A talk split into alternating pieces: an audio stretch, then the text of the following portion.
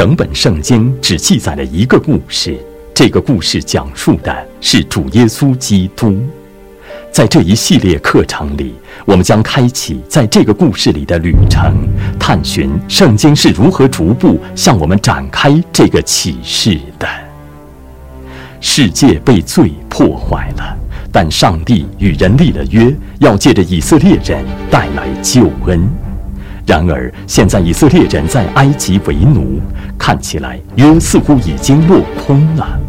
但上帝是不可能失败的。他打破了以色列人身上的锁链，让他的百姓重获自由了。那么，出埃及的故事如何反映了当今基督徒的生活？如果你问一个以色列人去迦南地的路线，或者他们是谁，他们可能会说：“哦，我曾在异乡为奴，但我在羔羊的宝血之下寻求庇护。”我们的中保带领我们出来，并救赎了我们。现在我们正在通往应许之地的路上，不过我们还没有到达那里。但上帝与我们同在，我们靠他的恩典活着。他不会离开我们，而是会一直陪伴我们到达我们最终的目的地。这些话在你们听来是不是很熟悉？那正是当代基督徒所说的话，但那是出埃及记的信息。我们在这一系列课程的开头就已经注意到，上帝用来显明自己的一种方式是借着他的作为、他的行动或他所做的事情，那一切都与他的圣言联系在一起。上帝借着他的行为和关于这些行为的圣言来显明自己。例如，我们在创造之功和大洪水这些重大事件中看到了这一点。我们并不为此感到惊奇。上帝出于他的主权，管理历史中的一切细节，逐渐展开他的计划。同时，他赐下了他所漠视的圣言，来为我们记录这些启示。出埃及这一历史事件，为我们提供了另一个重要的教导。彰显了上帝在救赎之功中的荣耀。旧约中的其余部分不断回顾这一事件，新约也阐明了这个事件的含义，借此来帮助我们理解福音。所以，我们必须清楚地晓得出埃及记中的神学。出埃及记对于圣经和福音都具有核心意义。在救赎历史的这个大背景下，出埃及的目的是什么？上帝如何使用拯救以色列人出埃及这件事来向他的百姓和世界显明自己？上帝为什么允许他的百姓处于为奴的状态？救赎这一福音主题如何植根于这段旧约记述之中？在出埃及这个故事中，摩西与基督有什么关系？在这一课中，我们将要探讨与出埃及这一历史事件相关的神学主题。首先，我们要说的是，上帝借此显明了他自己。上帝早已向亚伯拉罕预言了以色列人将要在埃及为奴这件事。这个情节为我们提供了背景。还记得创世纪第十五章十三节中的话吗？你要的确知道。你的后裔必寄居别人的地，又服侍那地的人，那地的人要苦待他们四百年。我认为明白创世纪与出埃及记之间的联系，对我们而言很重要，也很有必要。因为当上帝对摩西讲话时，他反复显明自己是你们祖宗的上帝，你父亲的上帝，亚伯拉罕的上帝，以撒的上帝。雅各的上帝，你们也可以从创世纪和出埃及记第一章七节中看到关于以色列人后裔的描述。以色列人生养众多，并且繁茂，极其强盛，满了那地。当以色列人在埃及的时候，关于亚伯拉罕的后裔的应许实现了。他们从只有七十人的一小群人发展壮大起来。后来遍满了埃及地，法老觉得受到了威胁，于是用苦工和重担奴役他们。这就是救赎和拯救的背景。法老企图杀死以色列人的男婴，这表明蛇的后裔与女人的后裔之间在进行持续的征战。你们还可以往后想一想，基督出生时发生的类似事件。那时，希律也想要杀死以色列人所有的男婴。玛利亚的丈夫约瑟带着耶稣逃往埃及，然后又回来了。我们没有时间探讨这个事件的全部含义，请再次注意上帝的话语和行为之间的联系。从出埃及记第一章到十八章，上帝都是先讲话，然后行动，也就是说，上帝的圣言先于事件的发生。上帝的话语和行为都呼吁我们要有盼望、信心和顺服。但在讲第一点时，我们尤其需要强调，我们学到了关于上帝的什么知识？上帝向我们显明了关于他自己的什么事？因为出埃及记不仅仅是关于拯救的。事实上，相对于启示关于上帝的知识这一目的而言，那是次要的。上帝使以色列人获得自由的方式，彰显了他自己的荣耀。燃烧的荆棘和出埃及记第三章所记载的内容，清楚地表明了这一点。法老自己的话也清楚地表明了这一点。在出埃及记第五章二节中，法老说：“耶和华是谁，使我听他的话，容以色列人去呢？我不认识耶和华，也不容以色列人去。”上帝借着一系列灾祸，显明了他自己。表明自己是掌管大自然的至高之主，远远高过埃及的一切假神。上帝施行的这次拯救，既让以色列人认识了上帝，也让埃及人认识了上帝。经上告诉我们：“我伸手攻击埃及，将以色列人从他们中间领出来的时候，埃及人就要知道我是耶和华。”关于上帝的知识不仅仅局限在以色列人当中，也不仅仅局限在埃及人当中，而是要传扬给全世界的人。事实上，后来在约书亚记中，我们看到了一个远离耶路撒冷城的妓女的故事。她在约书亚记第二章九到十节中说：“我知道耶和华已经把这地赐给你们。”并且因你们的缘故，我们都惊慌了。这地的一切居民在你们面前心都消化了，因为我们听见你们出埃及的时候，耶和华怎样在你们面前使红海的水干了。你们明白这一点了吗？出埃及记是关于神学的，是关于上帝的启示。我来为你们简要概括一下这卷书中包含了关于上帝的什么启示。我们看到了上帝向他自己的百姓启示的一些事情，其中一个美好的例子就是上帝的名字，向上帝的百姓宣告的上帝的名字。上帝的名字是一个非常重要的神学概念，因为上帝的名字显明了上帝是谁。实际上，这指的是上帝显明自己的所有方式，包括借着他的属性、他的圣言、他的作为和对他的敬拜来显明他自己，也包括借着他的头衔和名字来显明他自己。所以，第三条诫命说：“不可妄称耶和华你上帝的名。”所以在主导文的第一个祈求中，我们求愿人都尊你的名为圣。你们可以看到，这对于我们理解圣经是多么重要。在出埃及记第三章十四节中，上帝宣告：“我是自有永有的，那自有的打发我到你们这里来。”这是耶和华的名字，是守约的上帝的名字，他是至高无上的。他信守他的约的应许，那一切都包含在这个名字之中。事实上，如果你们读经的范围更广泛一些，读了整个出埃及记第三章一到二十二节，你们就会看到，上帝告诉了我们各种事情。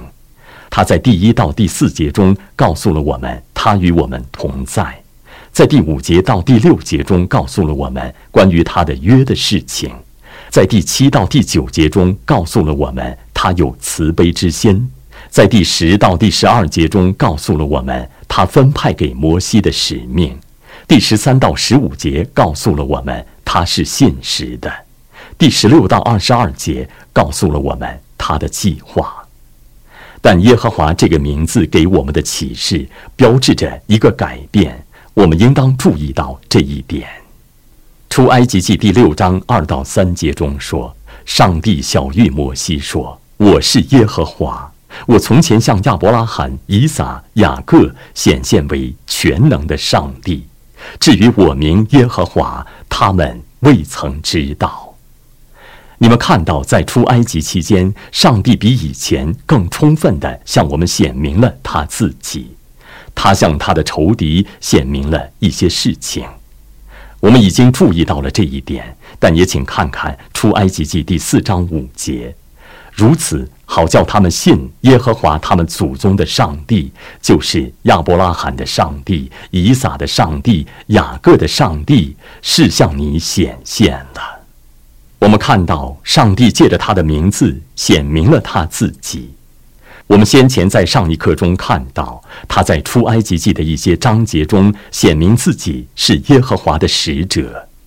我们看到经上提到了他的面和他的同在，提到了耶和华的荣耀。但上帝显明自己的最后一种方式是借着他的行为，借着与出埃及记中的救赎行为有关的。神迹奇事，这并不是平常的事。我的意思是，有些人以为整个圣经历史过程中一直有神迹奇事发生，因此他们得出了错误的结论，认为这些特别的神迹奇事在当今时代仍然继续存在。但事实并非如此。上帝借着在某些具体的时代发生的具体行为，实现救赎过程中的一些重要目的。那期间伴随着上帝的神迹奇事，所以神迹奇事伴随着上帝的拯救行为。你们在福音书中，在基督到来时，在基督道成肉身时，在基督一切荣耀的作为中，都能看到这一点。这些神迹奇事。伴随着福音，你们应当注意到，那些灾难是借着审判带来救恩。这是我们以前已经谈到过的主题。那些灾难同时给埃及带来了审判，表明埃及是软弱无能的，同时也表明以色列人得到了拯救。如果你们看一看上帝赐给我们的关于那些灾难、逾越节、红海。云柱和火柱颁布律法，在旷野里的供应，以及他们到达应许之地的技术，就会明白这一切都表明了这一点。但现在我们需要来看一看显明了上帝之荣耀的救赎之功。那带领我们来探讨第二个主题，即以色列人在埃及为奴。亚伯拉罕、以撒和雅各的时代，在许多方面都显得大有荣耀，但这个时代的结局却是悲惨的。以色列人在埃及为奴，一切似乎都有悖于上帝的计划和应许。上帝的应许再次显得遥不可及。请注意，回想一下上帝赐给亚伯拉罕的应许。第一，他们没有到达那个地方，却来到了埃及；第二，他们没有得到所应许的福分，却在埃及为奴；第三，他们想要生养众多，却看到法老企图杀死他们所有的男婴。以色列人在埃及地以为奴的身份寄居，似乎是对上帝之约的应许的挑战。但为奴的经历成为了关于上帝及其所赐救恩的荣耀启示的背景。最终，我们必定会得救，脱离奴役和死亡，被带领进入主耶稣基督里面的生命之中。他们在患难中凭着信心呼求上帝。出埃及记第二章二十三节的后半部分说：“以色列人因做苦工就叹息哀求，他们的哀声达于上帝。上帝的应许为人提供了盼望。你在下一节经文中看到了这些话。上帝听见他们的哀声，就纪念他与亚伯拉罕、以撒、雅各所立的约。请注意，我们在这些经文以及上下文中学到了关于上帝的什么教导？上帝听见了，上帝纪念，上帝看顾，上帝顾念他们。在救赎之功这一极其重要的主题中，这是非常重要的一点，因为上帝的百姓那时和现在所需要的都是得救、脱离罪，他们需要得救、脱离压迫和痛苦，他们也需要得救、脱离偶像崇拜。后来在约书亚记第二十四章和以西结书第二十三章才提到了这一点。但以色列人在埃及为奴和出埃及，表明人类被邪恶的权势所捆绑，绝对需要上帝大能的作为来拯救他的百姓脱离罪的奴役。救恩就是关于上帝如何搭救人脱离奴役的。以色列人是为奴的，这反映了他们和我们的属灵状况。在来到基督面前之前，我们是罪的奴仆。人服侍罪，人被罪所辖制和控制，人无法脱离罪，也不能抵挡罪。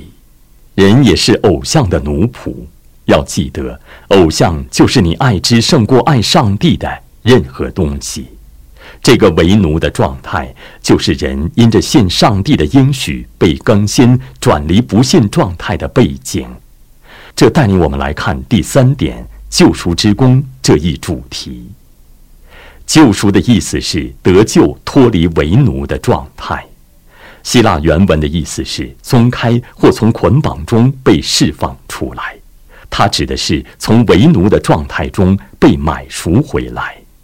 在出埃及记第十四章十三和十四节中，我们读到，摩西对百姓说：“不要惧怕，只管站住，看耶和华今天向你们所施行的救恩。”因为你们今天所看见的埃及人，必永远不再看见了。耶和华必为你们征战，你们只管静默，不要作声。我们发现了什么？我们发现他们是被用血拯救出来的。被用血拯救出来，这整个概念是关于出埃及的这段技术的核心。血是逾越节用来遮盖门楣的材料。我们将在讲解献祭的那一刻中详细探讨逾越节，阐明那与主耶稣基督有什么关系。但在此请注意，以色列人是借着流血逃脱了审判。之前的灾难使歌山地的以色列人和埃及人分别开了，但第十灾，也就是最后一灾，致使以色列人彻底得救，离开了埃及。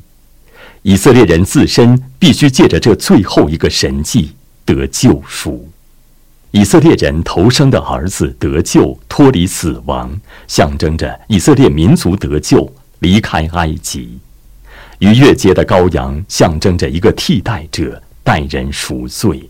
那羔羊代替了以色列人的儿子。显而易见，这教导了我们关于主耶稣基督的真理。上帝的羔羊。除去了世人的罪，这羔羊代替自己的百姓被杀，为的是救赎他们，为的是拯救他们脱离罪的奴役。在以赛亚书第四十一章一节和三节中，我们读到：“雅各呀，以色列呀，我救赎了你，我曾提你的名招你，你是属我的，因为我是耶和华你的上帝，是以色列的圣者。”你的救主，我已经是埃及做你的赎价。我们看到赎价的概念包含在关于救赎和得救、脱离奴役这一极其重要的观念之中，这反映了灵魂的属灵状况。罗马书第六章十四节说：“耶和华的百姓一旦得赎，罪必不能做他们的主。”罪不能再像主人那样辖制或奴役你们。希伯来书第十一章二十九节表明，过红海是基督徒之信心的范例。正如在挪亚时代，上帝借着审判赐下了救恩，这次也是借着水。以色列人安全地过了红海，如行干地；埃及人想要跟着他们过去，却被水吞没了，都被淹死了。进水里也是上帝之审判的记号。这一切都阐明了上帝的百姓在主耶稣基督里拥有自由这一主题。他们如今不再是为奴的、被捆绑的，而是自由的生活在上帝白白的恩典之中，为上帝的荣耀而活。上帝的百姓得救，脱离了撒旦黑暗的国度，被带领进入了基督国度之中，宛如进入了应许之地。光明的国度之中，他们得救，脱离了魔鬼做主的家族，进入了上帝之家。但此刻，我们必须注意到出埃及这个故事中意义最深远的一点。我认为这一点的意义最深远，因为它是上帝的整个宏伟计划中具有深远意义的几个关键点之一。这一点就是救赎的目标是敬拜。我们在创世纪的前几章中已经看到了这一点，后来也曾提到这一点。但上帝的目的是带领一群按照自己的形象样式造的百姓归向他自己，以便他们可以在敬拜中侍奉他。救赎是达到那一目的的手段。你们在出埃及记的记述中可以看到这一点。上帝搭救他们，是为了让他们敬拜他，让他们可以与他同住。在出埃及记第四章二十三节中，摩西告诉了法老这句话：“容我的儿子去，好侍奉我。”这在红海的另一边达到了顶点。结果是什么？以色列人满怀喜乐和感恩地敬拜上帝，庆祝上帝救赎了他们。在出埃及记第十五章，摩西受圣灵漠视所写的歌中，为我们记录了这一点。这首歌赞美了上帝的守约信实。我们认为这首歌不仅是出埃及记这卷书的中心，从许多方面来说，也是整个故事的中心。在第十五章十三节中，我们读到那首歌里说：“你凭慈爱领了你所赎的百姓。”你凭能力引他们到你的圣所。这里的慈爱，希伯来原文是 k a s a d 是你们应当知道的一个非常重要的旧约词汇。它指的是上帝对他百姓的稳定、永无穷尽的立约之爱。这个词还出现在旧约中别的重要地方，具有很重要的神学含义。但你们在诗篇中也可以看到这个词，你们将会发现诗篇第一百三十六篇中反反复复的使用这个词。在约翰福音第五章二十四节中，我们读到：“那听我话又信差我来者的，就有永生，不至于定罪，是已经出死入生了。”看到那里的描述与出埃及记的相似之处了吗？在以赛亚书第五十一章十到十一节中，我们读到：“使海与深渊的水干涸，使海的深处变为赎民经过之路的，不是你吗？耶和华救赎的民必归回，歌唱来到西安。”最后，我们需要探讨中保这一神学主题。以色列是借着一位中保得赎，脱离为奴的状态的。摩西的服饰所起的作用是作为一个器皿，上帝借着他救赎上帝的百姓。他的使命是显明和预表主耶稣基督以及他的工作。我们在新约的多处地方都看到了这一点。你们可以认为他是救赎主，上帝是救赎主。摩西在埃及生活了四十年，在米甸的旷野里生活了四十年。然后在西奈山颁布律法之后，摩西又与以色列人一起在旷野里生活了四十年。你们会注意到摩西的信心和顺服。希伯来书第十一章中说，摩西不肯称为法老女儿之子，这里也表明了他甘愿从世界中分别出来，他宁可和上帝的百姓同受苦害，也不愿暂时享受最终之乐。这里面也提到了圣洁这一主题，他看为基督受的凌辱比埃及的财宝更宝贵。基督是一切的中心。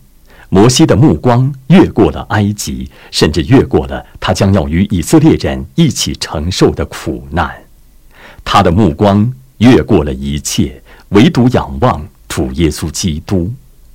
所以，我的朋友，我们最好也做同样的事。在阅读关于摩西的记述时，我们的目光也应当回到主耶稣基督身上。摩西站在上帝和他的百姓之间，他也站在上帝和各民族之间。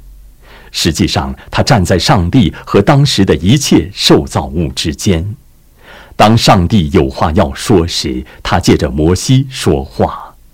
上帝没有借着异象或别的什么事物直接对法老讲话，他打发摩西去站在法老面前。摩西先是去到上帝面前，然后带着上帝的话语回到上帝的百姓面前。那些神迹也是借着摩西行出来的。摩西和基督之间既有对比，也有联系。摩西是中保，将要到来的基督的预表。希伯来书第三章三节说。他比摩西算是更配多得荣耀，好像建造房屋的比房屋更尊荣。摩西指向更伟大的中保主耶稣基督，他既是完全的上帝，也是完全的人。后来我们在出埃及记第三十二章三十二节中读到：“倘若你肯赦免他们的罪，不然，求你从你所写的册子上涂抹我的名。”这些是摩西的话，你们看出来这里描绘了一位中保吗？与摩西不同的是，主耶稣基督没有罪。然后发生了什么事？他代替他的百姓浸没在上帝愤怒的洪水之中。上帝使苦难降临在我们的主耶稣基督身上。摩西并没有被从上帝的册子上涂抹去。但基督在十字架上大喊：“我的上帝，我的上帝，为什么离弃我？”主耶稣基督是更高、更大、更荣耀的中保。摩西只能以影子的形式指向他，但我们在这里看到了中保这一主题。上帝将要借着他荣耀的中保，我们的主耶稣基督之手，救赎他的百姓，脱离为奴的状态。你们注意到，出埃及并不仅仅是身体方面的救赎，也是属灵的救赎。归根到底，埃及是一个充满了偶像崇拜和邪恶的地方。法老被视为神和魔鬼般的压迫者。以色列人会一直回顾上帝搭救他们离开埃及这一荣耀的救赎之功。他们以后还会经历第二次出埃及，被掳至巴比伦后。离开那里，但这一切最终都是指向主耶稣基督。在新约的开头，在马太福音第二章十四到十五节中，我们读到约瑟就起来，夜间带着小孩子和他母亲往埃及去，住在那里，直到希律死了。这是要应验主借着先知所说的话，说：“我从埃及招出我的儿子来。”那指的。是主耶稣基督。有趣的是，后来我们在路加福音第九章三十到三十一节中读到了这些话。在变相山上，忽然有摩西、以利亚两个人同耶稣说话，他们在荣光里显现，谈论耶稣去世的事。去世这个词按希腊原文直译是出埃及。他们在荣光里显现，谈论耶稣出埃及的事，就是他在耶路撒冷将要成的事。那个希腊词就是出埃及，这意味着什么？摩西和以利亚在跟耶稣谈论他将要死去这件事，表明基督在十字架上将要成就的事情，就是最终的出埃及，彻底的救赎上帝的百姓，脱离罪和死亡的奴役。我们再次看到，这不仅仅是激动人心的故事，这是上帝在显明基督及其作为，以及他百姓大能的救恩。我们必须把出埃及这一事件与上帝在救赎历史中的伟大计划联系起来。总之，圣经把在埃及为奴描述为苦难的熔炉。我们在《生命记》第四章二十节和《以赛亚书》第四十八章十节看到了这样的措辞：上帝救赎他的百姓，脱离世界的奴役，使他们闪耀着他荣耀的光芒。在下一课中，我们将要专注于阐述西奈山和颁布律法这件事。上帝将会对他们说：“我是把你们从埃及地领出来的耶和华，要做你们的上帝，所以你们要圣洁，因为我是圣洁的。”我们希望你们已经因我们在这一课中所探讨的内容而受到鼓舞。下次继续跟罗伯特·麦克利牧师一起踏上学习之旅，更深入的研究圣经神学，并问这个问题：上帝为什么要把以色列人带到西奈山去？